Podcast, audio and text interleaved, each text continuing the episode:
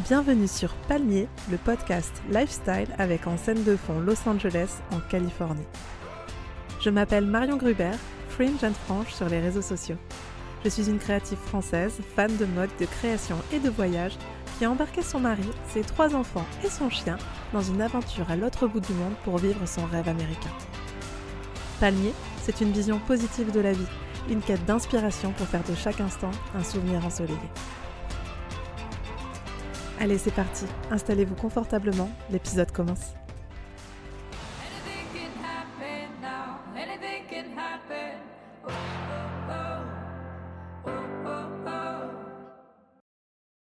Je me suis réveillée ce matin avec un petit garçon qui sautait partout malgré ses petits yeux endormis et qui m'a demandé si je pouvais lui montrer la vidéo de Los Angeles. Il s'est mis à fredonner quelques notes et j'ai mon cœur de maman qui s'est immédiatement ramolli. Il chantait Meet Me Out of Spot de Willow, notre chanson de LA.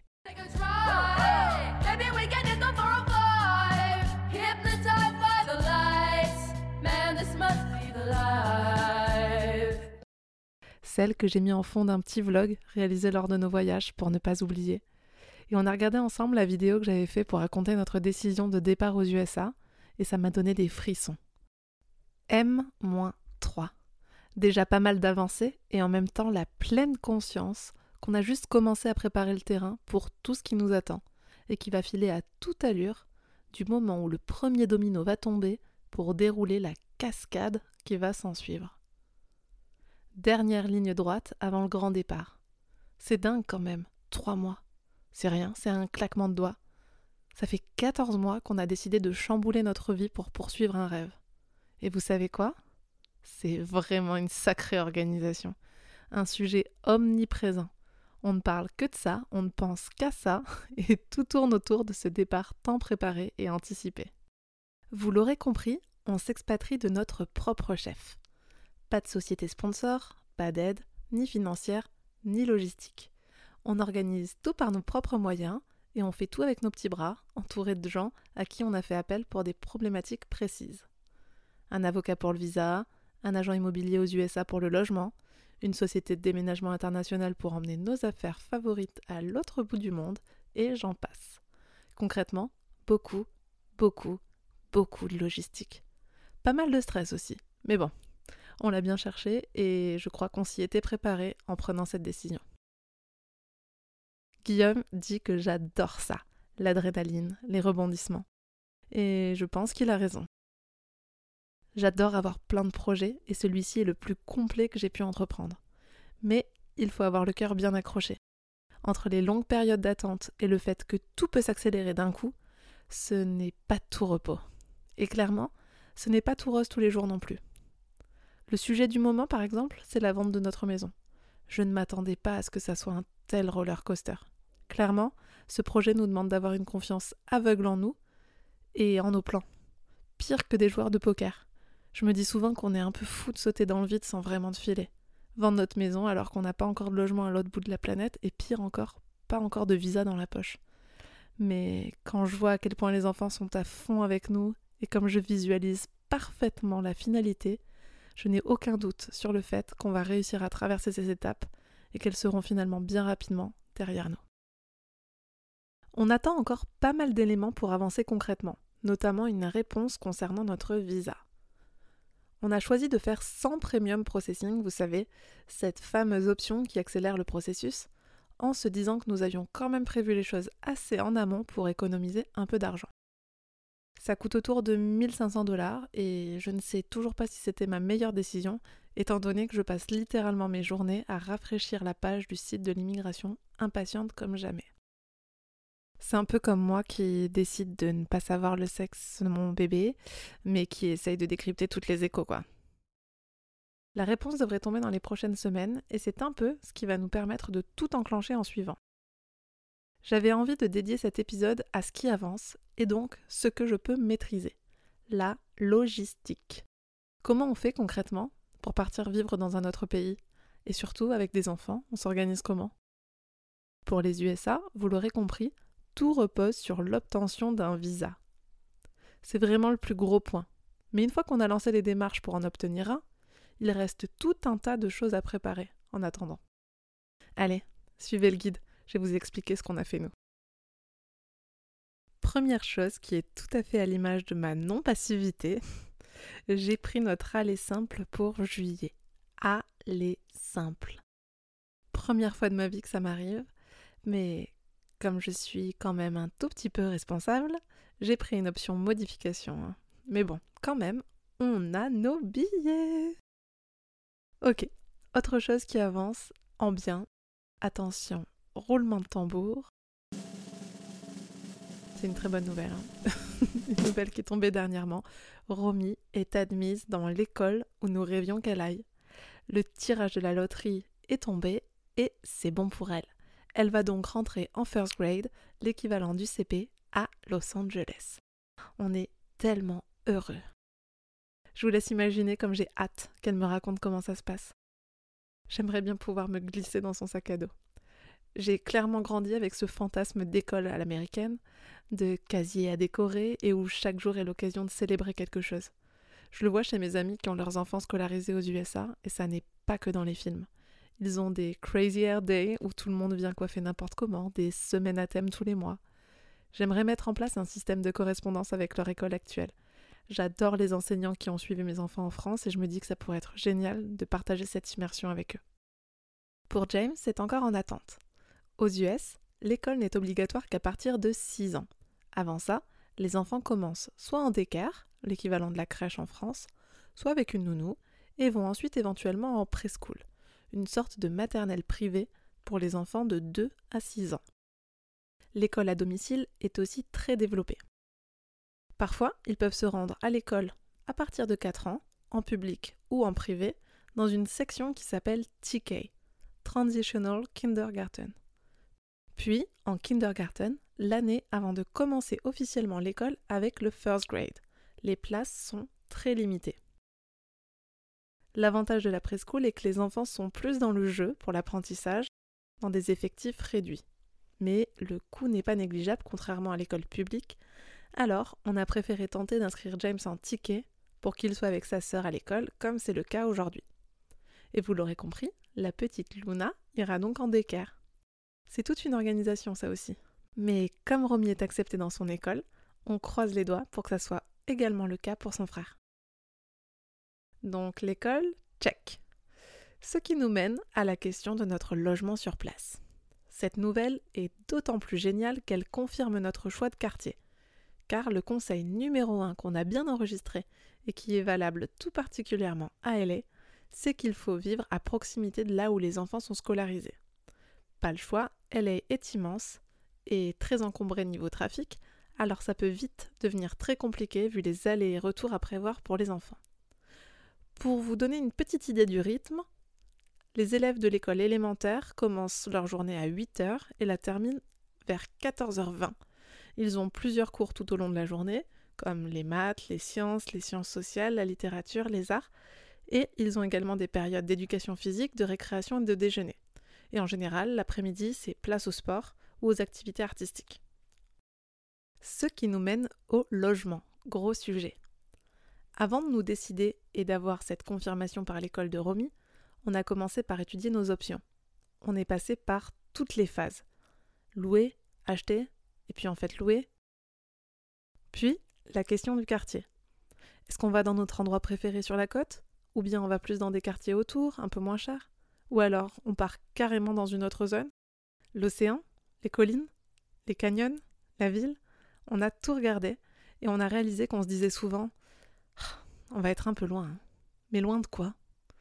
Des points d'intérêt qu'on adore le plus. Venise, la côte, la PCH, les plages. Sur les cartes, les distances semblent jouables, mais en vrai c'est une autre histoire. Ok, donc on revient sur notre quartier de prédilection.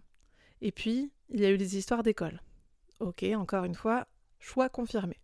Maintenant, place à l'étude du marché immobilier. On a vite compris quelque chose. Los Angeles est un endroit à part dans les USA. C'est une ville où les flux de population sont énormes. C'est comme s'il y avait plein de villes en une, autant d'ambiance et de lifestyle possible. C'est confirmé pour nous donc, on va dans le West Side.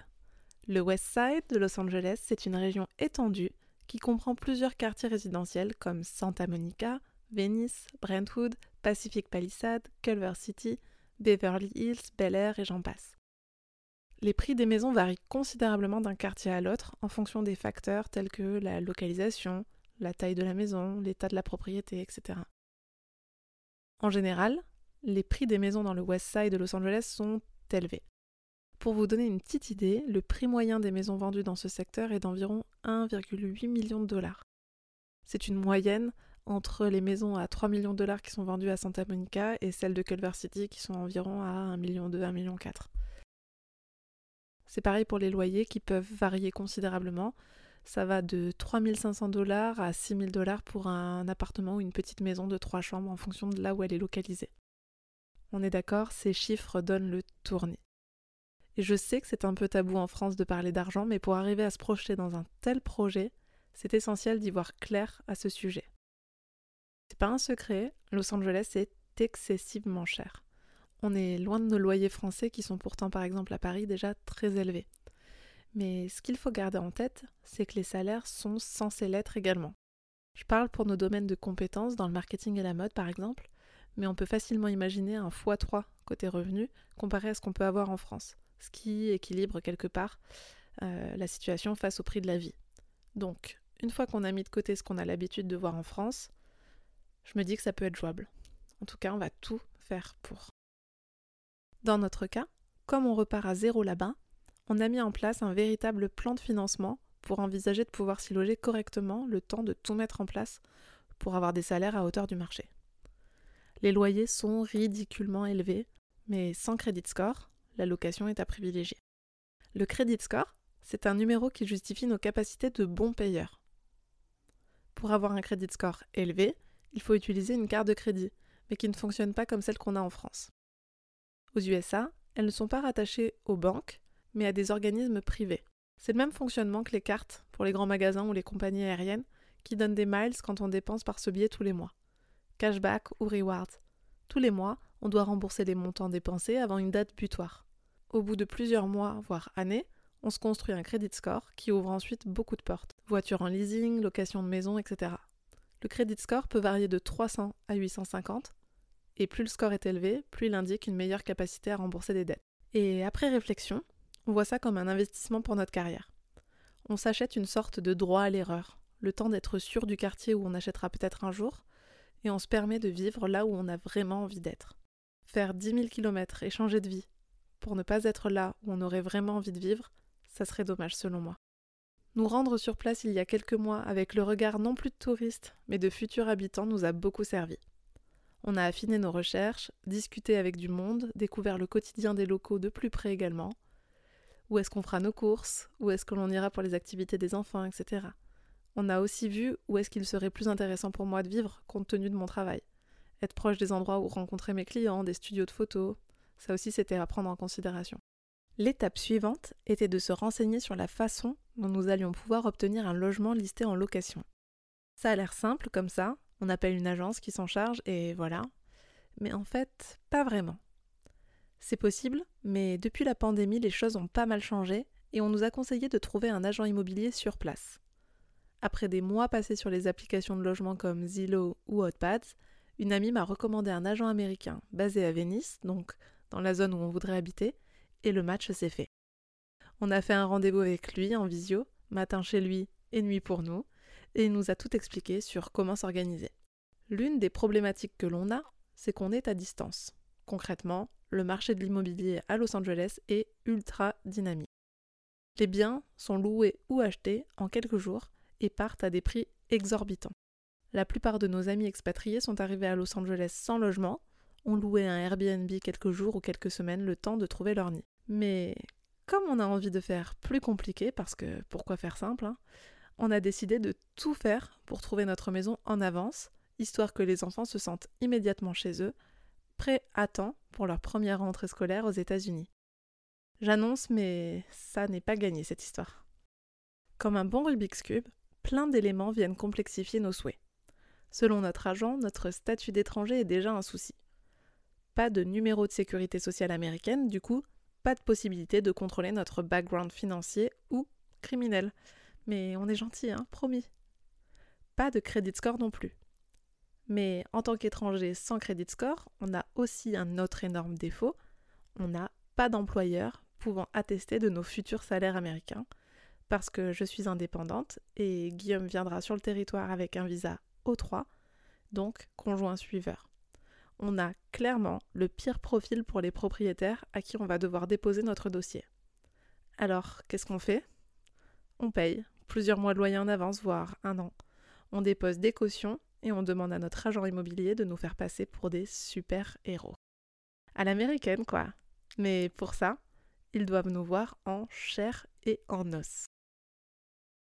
On a une connaissance bien solide du marché de l'immobilier après avoir regardé ce qu'il se faisait pendant plus d'un an.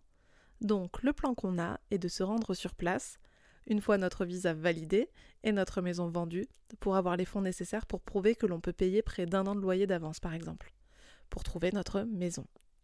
Un mois plus tard, on reviendrait avec toute la petite famille cette fois. Notre timing n'est pas non plus évident. Chercher en avance, c'est déjà quasi impossible à Los Angeles, et comme on arrive cet été, c'est encore un autre point, mais ça n'est pas la période la plus propice. Mais bon, on se dit qu'en partant là-bas, dans l'une des plus grandes villes du monde, la question du logement ne devrait pas être la plus bouchée non plus. Et comme on est des fans d'architecture, on reste convaincus qu'on va trouver notre petite maison californienne sous les palmiers. On s'y voit déjà en tout cas. Je rêve d'une petite maison mid-century, avec un petit jardin pour ma les écureuils qui viennent nous dire bonjour, les palmiers dans la rue et ces fameux sunsets depuis l'entrée de la maison qui m'ont fait tomber amoureuse de cet endroit du monde. Quitter notre maison dans le sud-ouest de la France ne sera pas une mince affaire, c'est sûr, mais on a déjà la tête et le cœur en Californie. Et on sait qu'on aura vécu de magnifiques années ici, on aura vu notre famille s'agrandir, s'épanouir, alors on est prêt pour une nouvelle aventure. Allez, encore quelques semaines à patienter avant de trouver notre nouveau nid douillet.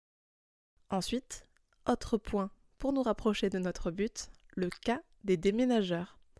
Après avoir sondé Internet, on a trouvé une société spécialisée dans les déménagements internationaux. On avait en tête d'emmener une partie de nos affaires, nos fringues, les guitares et amplis de Guillaume, ma machine à coudre et certains meubles qu'on adore. On est cinq quand même, et on est une famille de passionnés. Entre mes activités, les collections de Guillaume, celles des enfants, ça prend de la place tout ça.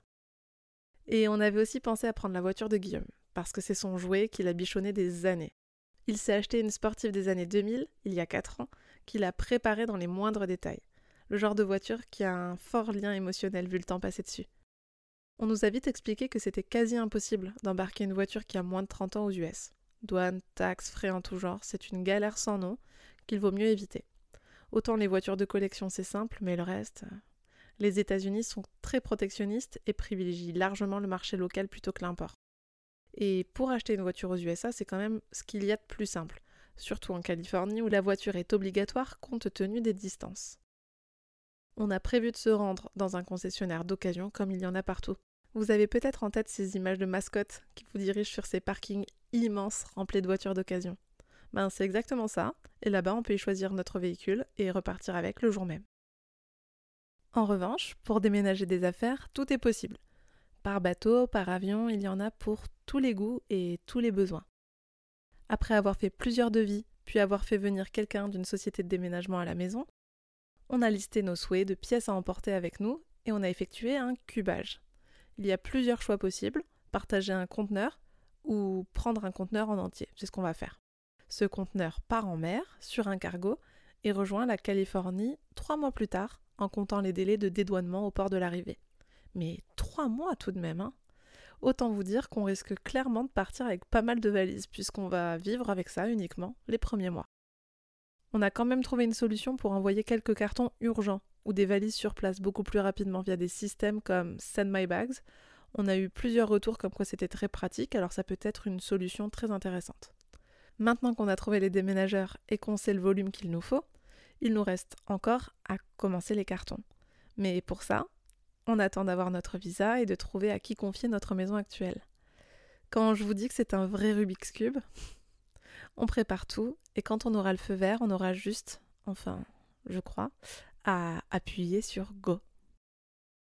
Autre chose à emporter avec nous, et pas des moindres, notre chienne, Maui. Là encore, c'est quelque chose de nouveau pour nous car nous n'avons encore jamais voyagé en avion avec elle. Donc, commencer par un vol de 13 heures, c'est un petit stress. On espérait pouvoir la garder avec nous en cabine, mais elle pèse plus de 8 kilos. La faute à sa petite manie de traîner sous les enfants à table et d'attraper tout ce qu'ils font tomber. Donc, encore un pas en avant vers notre rêve, ma façon à moi de manifester que tout va se concrétiser. Avec notre aller simple pour 5 en juillet, on a pris un billet également pour Maui qui voyagera en août. Et puis dans tous les cas, j'ai déjà des billets pour Romy et moi pour le concert de Taylor Swift début août, donc on y sera, comptez sur moi. Pour prendre l'avion avec Maui, on a trois mois pour la préparer. On a fait appel à quelques personnes qui ont l'habitude de voyager avec des animaux, notamment des Shiba Inu, comme notre boule de poil favorite, pour nous donner des tips pour que tout se fasse le plus en douceur pour elle. On a commandé la boîte dans laquelle elle voyagera et on va la laisser s'y acclimater ces prochains mois pour qu'elle s'y sente en sécurité. Côté démarche, pour partir avec un animal, il n'y a pas grand-chose à prévoir. Apparaître à jour sur les vaccins, qu'ils soient en bonne santé évidemment, et avoir un passeport transmis par le vétérinaire.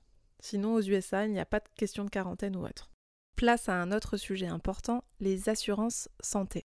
Avec trois kids en bas âge, dont un petit garçon qui a une fâcheuse tendance à se faire mal, à trop sauter partout tout le temps, on avait besoin d'être rassuré. Le système américain est très différent du système de santé français.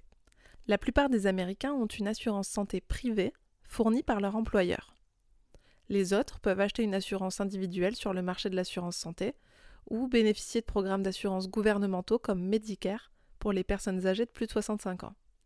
Comprenez par là qu'il n'y a pas de caisse de santé publique, comme nous l'avons en France avec une sécurité sociale qui réduit les coûts des soins et des médicaments.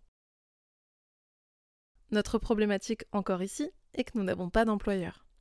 Les freelances expatriés aux États-Unis peuvent accéder aux soins de santé de différentes manières. Tout d'abord, on peut souscrire à une assurance santé privée auprès d'une compagnie d'assurance américaine. Mais le coût est élevé, voire très élevé. Des devis que j'ai pu faire, on peut atteindre facilement des sommes comme 2500 dollars par mois pour une famille avec trois enfants. On peut également souscrire à une assurance santé internationale qui couvre les soins médicaux dans plusieurs pays, y compris les États-Unis. Ces plans d'assurance sont souvent proposés par des compagnies d'assurance spécialisées dans les voyages internationaux. C'est ce qu'on a choisi nous pour notre famille. On avait déjà l'habitude de souscrire ce genre de contrat lorsqu'on part en voyage en famille pour protéger nos enfants de tout type d'accidents et petits bobos, mais il propose également des contrats pour digital nomades, donc freelance travaillant depuis l'étranger. Ces contrats ne durent en revanche qu'un an, donc c'est une solution de transition avant de trouver une solution locale. Enfin, les freelances comme nous peuvent bénéficier du système de santé publique américain en s'inscrivant à l'Affordable Care Act, que vous connaissez peut-être sous le nom d'Obamacare. L'ACA est un programme de couverture de santé qui permet aux résidents américains et aux expats de bénéficier d'une assurance santé à un coût plus abordable. Bon, vous l'aurez compris, c'est beaucoup d'organisation tout ça. Et les enfants sont forcément impliqués. Comme je vous le disais, ils sont à fond, et je pense qu'on leur transmet vivement notre excitation. Ils comprennent quand on est un peu stressé, ils sautent de joie avec nous quand on sent qu'on avance dans le bon sens. Le fait qu'on documente tout doit ajouter une couche aussi qui les plonge dans tout ce que ça implique d'embarquer dans un tel projet en famille. Que ce soit pour les préparer au changement à venir, que pour qu'ils aient leur mot à dire, c'est tellement important pour nous qu'ils soient acteurs de ce projet et qu'ils ne se sentent pas baladés.